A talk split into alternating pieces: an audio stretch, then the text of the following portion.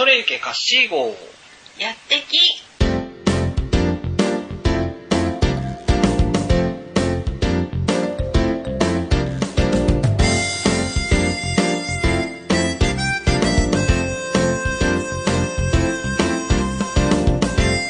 はい、えー、皆さんこんばんは、カッシーでございます。えー、だいぶ声治ったでしょ？いきなり。えー、最近こうね、やってきを聞いてくださってる方には、お分かりだと思うんですけども、ここ最近もずーっと声がガラガラガラガラしておりまして、だいぶ、だいぶ元の声に戻りました。まだ咳はちょっと残ってますけどね。だいぶです。ようやくっていうところですね。もう、何週間かかっただろう。もう、なんだ。6週間ぐらいかかったんじゃないですかね、今回のことで。長かった。まあ、あの、インフルエンザもね、流行っているようですので、あのー皆さんお気をつけてお過ごしくださいね。マスクは携帯しておいた方がいいですよ。はい。あのーマスクもいろんなマスクありますからね。あの、二層式とか、あのーいうのもありますし、えー鼻のこう、通りを良くするためにこう、あの、湿度を保ってくれるマスクとえー皆さんご参考になさってください。はい、えー今日もいつも通りやっていきたいと思います。1月23日でございます。今日の誕生日はバイオリニストで音楽プロデューサーでもあります、博士太郎さん、えーの誕生日ですね。うわ、生まれ変わっても今の仕事をしてますか？情熱大陸と聞くと反射的に音楽が流れませんか？あー、流れますね。チャッチャッチャラッチャラチャッチャッチャララッチャラーってやつですね。情熱大陸といえば TBS のドキュメンタリー番組。そのクライマックスでずーっと始まる、うーん、スッと始まるあの音楽、私はあの一曲で、博士太郎さんのことを知りました。こういう人結構いるんじゃないかと思います。彼は他にも数多くの日常に溶け込むバイオリン曲を作曲しています。バイオリンで言うと、オーケストラでかしこまって聴くものという印象が彼の出現で覆されました。バイオリンで最も、もっとフレンドリーなものだと伝えたいっていうのは、若い時からずっと考えてきたし、やってきたつもりです。あの、あれもそうですね。あの、朝ドラの鉄板もそうですね。あの、覚えてます？えー、鉄板っていうのがあったんですよ。タラー、タタン、タタタタンっていうやつですね。下手やな。バイオリンを目指していた彼は大学で美術美術学部の学生に出会います。バイオリンを弾くには楽譜がないと何もできないけれど、彼らはキャンパスがあれば自由に何でもできる。博士さんはそんな彼らに刺激されて、自分も何か作り出さなければと思ったそうです。彼はバイオリンでできるありとあらゆるバイトをやりました。芸人の、えー芸能人の舞台や劇団四季などで、えーの演奏に2、3年続けました。目指すためにバイオリンのフレーズがある時には、椅子の上に立って弾いたそうです。役者さんからはおかしな奴がいるぞって可愛がっていただきました。次第に声がかかるようになり、セッションミュージシャンとして働くようになったそうです。とにかく、当時は何でもやったとか。モテる秘訣は2つあります。その1つは役に立つ人になること。自分ができることをどのように使ったら役に立てるか、それだけを考えたらモテた人生が待ってます。現に博士さんにも美人の奥さんがいます。女優さんですね。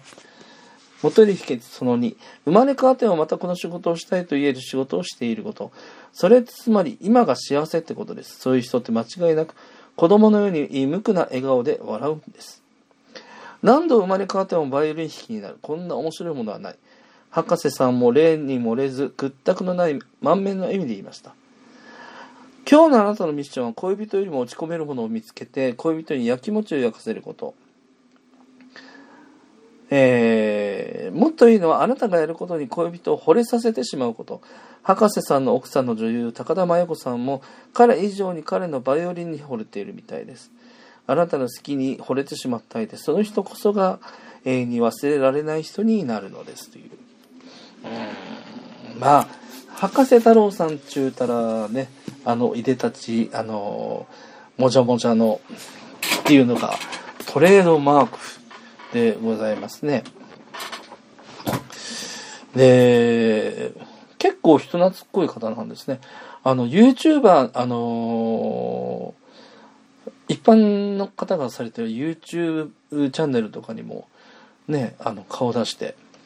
あのー一番いいのは、番組で、その、僕が今ハマっている動画っていうので、あの、釣りどうでしょう釣り岡でしょうかえー、いう YouTube チャンネルがあって、で、そこでこう、そこでの動画の話をしたのがきっかけで、えーその釣り岡でしょうのチャンネルに呼ばれて、えー佐賀まで、え釣りをしに行ったというですね。で、帰りにその、出演者の方が、あの、バイオリン弾いてみたいっていうことを言ったらしく、佐賀にあるその楽器店に、えー長靴履いて行って、で、ちょっとバイオリン試し聞き、あの、試し弾きさせてくださいっつって、で、お店の店頭でこう、チャッチャッチャーラッチャーってこう弾くわけですよね。あれはね、何度見てもすごいなと思いますよね。もう、あれだけのこう、超有名人、アーティストですからね、超有名人になっちゃうと、こう、ど、どっかしらこう、ツンケンツンケンしたようなところが見受けられるもんだと思うんですけど、ああいうなんか人懐っこい人って、なかなかいないというか、すごいなぁって思ったりしますね。はい、博士太郎さんか、まあ、あのーね、情熱大陸はね、あの、本当にこう、まんま、あのまんまですけど、あの、まあ、鉄板はね、ちょっと残念ながらというか、あの、鉄板にね、無理やりちょっとこう、ダンスを振り付けをしてしまう、あの、振り付けをつけてしまったがために、あの音楽を聴くとどうしてもね、振り付けの方をイメージしちゃうっていう、ちょっと悪い、あの、作用が働いちゃったんですよね。せっかくのいい音楽に持って。まあ、ダンスはダンスで非常にいいんですけど、それを合わせる必要はなかったかなっていう気はしますね。僕の中では。うん、そういう、こう、ちょっと残念な仕上がりにはなっちゃいましたけど、あの曲も結構いいですよ。こう、すごいこう、鉄板っていう、あの、お好み焼き屋さんの話だったと思うんですけど、あの、お好み焼き屋さんだっけ？えーまあそういうお好み焼きっぽい感じの音楽ですからね。はいもしあの、チャンスがあればそういう博士太郎さんの音楽集聴いてみるといいですよ。なかなかね、こう心にストンとこう落ちるようなものが得られると思います。はい。えーというわけで今日もいつも通り進めていきましょう。前回の放送でですね、車を買うっていうことで、えー紹介しました。えーで、放送でですね、まあ、金曜日、あのーまあ、実際明日なんですけど、金曜日にですね、あの納車っていうふうにこと言ってたんですけど、えー正式に決まりましてですね、えー来週の月曜日、27日になりました。えーなので、まあ、明日のつもりでこう予定して、あの、車の中のその装飾品を外したりとか、いろいろ、あの、やってきはしたんですけど、えーで、その、前回の放送で、要は納車直前だからこう、意外にワクワクしてるんですかね、みたいなことを、エンディングの方で言ってたかと思うんですが、え今の心境を申し上げますと、ワクワクよりもですね、どちらかというと今までこう頑張ってくれた初代カッシー号に対してですね、ちょっとこう寂しいなっていう思いがすごいこう強くて、ちょっとナイーブになっておりますね。だから今週末、来週の月曜日に納車ですから、今週末がいよいよラストランというふうになります。ね、あの、せっかくですからちょっとこう、お疲れ様っていう気持ちも込めて、ね、あの、見晴らしのいいとこなんか行ければいいななんて思うんですけど、ちょっと天候がね、あの、あまり思わしくなく、あの、っていうのがあるので、うん、まあちょっといろいろ考えてみたいなというふうなところではありますが、はい。まあ、ね、なんて言いますか、もういよいよかというところですね。まあ前回お話ししましたように、えー、誕生してから18年、えー、です。2002年製の車なので、18年。で、僕が乗るようになって11年4ヶ月、えー、約9万キロ、総走行距離が16万4500ぐらいですかね。えー、よく頑張ってきたなというふうに思います。まあ、あのー、それだけこうね、大切に大切に乗った車ではあるので、非常に思い入れも強くて、あのー、何をするにもやっぱり一緒でしたからね。はい、あ、あのー、前の仕事に就職した時に、え、買ったんですけど、あの何ですか。えー、なんて言いましょう。あの、あれですよ。えー、まあその会社での、まあちょっと辛い出来事、思い出とかももちろんそうですし、あのー、まあ姫を乗せてね、姫っていうのはあの初代、初代じゃねえや、えっ、ー、と、最初の方にいた、あのー、パーソナリティの一人で、まあ、二人でやってきたんですけど、その姫を乗せてっていうのもあるし、あの、会社でこう、貸しツアーズっていうのを立ち上げて、あの、休みの人、共通の休みの人に声かけて、旅行しませんかっていう、旅行って言っても日帰りですけどね、お出かけしませんかっていう、こう、ツアーを組んで、えー、行ったりとかした時も、あの、僕は、あの、計画するのに、その、紙面上ではやらないんですよね。紙面上でやっちゃうとどうしても、あれってこういうはずじゃなかったのにっていうのが絶対出てくるので、あの、ロケハンをするんですね、その、えー、ていうんですか？実際にその場に行ってみて、ルートを確認してみてっていうのをしないとツアーにしないんですけど、まあそういうのをするときにも、あの、頑張って、あの、走ってくれたりとか、いうのもありますしね。まあ今までもこう、ほとんどまあ一人で乗ることが多いですけど、やっぱり、あの、二人以上乗る時でもね、非常にこう大切な大切な、えー、お客様を、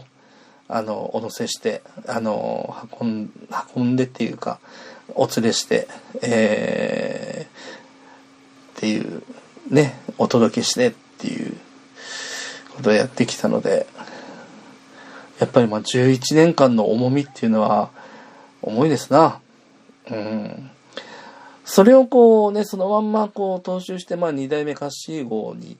き継ぎをするわけですけど、まあ姿勢としては変わりません。やっぱり安全運転で、えー、運転は、えー、ダイナミックにかつエレガントにっていうのを目標に、えー、やってきておりましたので、それも引き続きですね、え、やっていきたいというふうに思います。まあ何分その、前回も言いましたかね、その中古車ですので、どういうオプション品がついてるのかっていうのはこれから勉強勉強ですから。まあ初日はですね、乗るっていうことよりもどちらかというと、あの、取扱説明書を見ながら、こう一つ一つ機能を確認して、えー、ね、えー、いうのをこうやらないといけないかなというところですね。だから、まあ、月曜日。えー、決戦は月曜日ということで、あのもうちょっとラストランで、えー、一緒に入れる時間が長くなったので、それはちょっとそれ、それはそれでちょっとこう、ほっとしているところではありますね。はい。で、えっ、ー、と、そうですね、まあ、話変わりまして、あの、まあ、ここ最近で、うん、変わったことっていうか、まあ、一つあるのは、やっぱり大河ドラマですかね。キリンが来るっていう明智光秀が主演の主人公のドラマがスタートしましたけど、まあやっぱり、やっぱりこういうストーリーですよね。うん、あの池畑俊作さんっていう、あの脚本界の大御所があの描くドラマですから本当に安心して見られました。あの最初の10分間ぐらいちょっとね落ちそうで落ちそうでちょっとね不安だったんですけどまあ最後まで、えー、見るとですねこうあやっぱこれだよねと思ったりとかこう予期せぬところでふんとこう笑ってみたりとか非常にこう明智光秀のその人物が平面じゃなくてこう立体的に見えた瞬間だったなっていう風な気はします。やっぱりこういうのが大河ドラマですよ。あのー、なんだろう、なんか無理してね、笑いを入れなくていいんですよ。無理して笑いを入れなくていいの、自然にこう笑いが出る瞬間っていうのは必ずあるから、あのー、ね、そういうのはこう思いましたね。あの、これは別にあの、去年の伊田天を言ってるわけじゃないです。伊田天はめちゃくちゃ面白かったです。あの、周りの人が、いや、落、落語、落語あれ必要なかったよなとか、新章がなとかって言ってましたけど、いや、僕は必要だったと思いますよ。やっぱりあれあってこその伊田天だったなっていうのは思います。で、みんながね、こう、なんだろう、本当に、あの、すごいこう、魅力的に演じてらっしゃったので、そうですね。あの、視聴率的には、視聴率で見ると、えー、まあ、当然その、年間視聴率、平均視聴率は最低、えー、を更新してしまったわけなんですけど、僕の中では、大河ドラマの作品としては、うん、伊達天はそうですね。なんだろうな多分、5本の指に入るぐらいの傑作じゃなかったかなと思いますね。うーん、あのー、よかったですよ。本当に。あれはまあ、当然ね、その、昔と今と、あのなまあまあまあ、昔と今っていう表現はちょっと難しいですけど、要は、その、なんて言いますか、あの、東京オリンピックが開かれるはずであった、えー、時ってあるんですよね。1916年でしたっけね。えー、その、16年ちゃうわ。え、1940年だ。えー、1940年に開かれる予定だったっていう時のストーリーと、えー、1964年に実際に東京オリンピックを招致して開かれるっていう時のストーリーがこう行ったり来たりだったので非常にこう難しいなっていうのはありました。時間軸での行ったり来たりはねなかなか把握してないとあるいはあのよっぽど工夫してないとあの分かりづらいっていうのはありますよね。例えばあの昔の話その1940年軸のあの、話をするときには、ちょっと例えば画面を、あの、セピア色にしてみたりとか、まあ、そういうその、工夫があったらまた少しはね、あの、違ったのかもしれませんけど、まあ、そういうのがあったので、わからんって言って、こう、途中で断念しちゃったっていう視聴者の方も多かったような気がしますけど、そこさえ抑えてたら、あれはもう別に、なんじゃないですよ。難しい話でもなくて、純粋に楽しめる話ですからね。うん。だから、まあ、伊田天は僕の中では、あの、決して低い、あのー、評価の作品ではないです。あの、非常に高く、高く評価をしております。で、今年の、あの、キリンが来るは、その先ほど申しましたその脚本家の先生が木畑先生がですねあの非常に僕が大好きな脚本の先生なのであのそれはすごいこう前々から期待はしてはいたんですけどあの期待通りというか期待以上にというかやっぱこれをねっていうふうにもう思わず言っちゃう作品に仕上がっているので。あの、もし、あれ、あの、見てない方がいらっしゃれば、あのご覧ください。土曜日に再放送があります。えー来週は第2回になりますね。まあ、あの、出演者のですね、あのー方で、こう、一人ごたごたがありまして、あの、映す価値なしっていう人がですね、一人、えー女優さんで出てきちゃったもんで、代役探しとか、改めて撮り直しとかで、あのスタートがですね、まあ、いつもの大河ドラマよりも、だいたい2週間程度遅くスタートしちゃったんですけど、まあ、そういう災難続きの作品ではありますが、まあ、ね、あのこれからが、あのあれですよ、どんどんどんどん盛り上がっていきますよ。第1回目のあらすじはですね、要は明智光秀が、その明智の章というところにいて、えーそこにこう、野党たちが現れて、こう、お米とかを奪っていくと。で、何回やってきても奪われていくし、こう、どんなに防御しても奪われていくと。で、もっと世間を知りたい。要はその、盗賊たちは、あの、国関係なくね、あちこち行きますから。だから、あの、いろんな国を知っている。いろんな世界を知っている。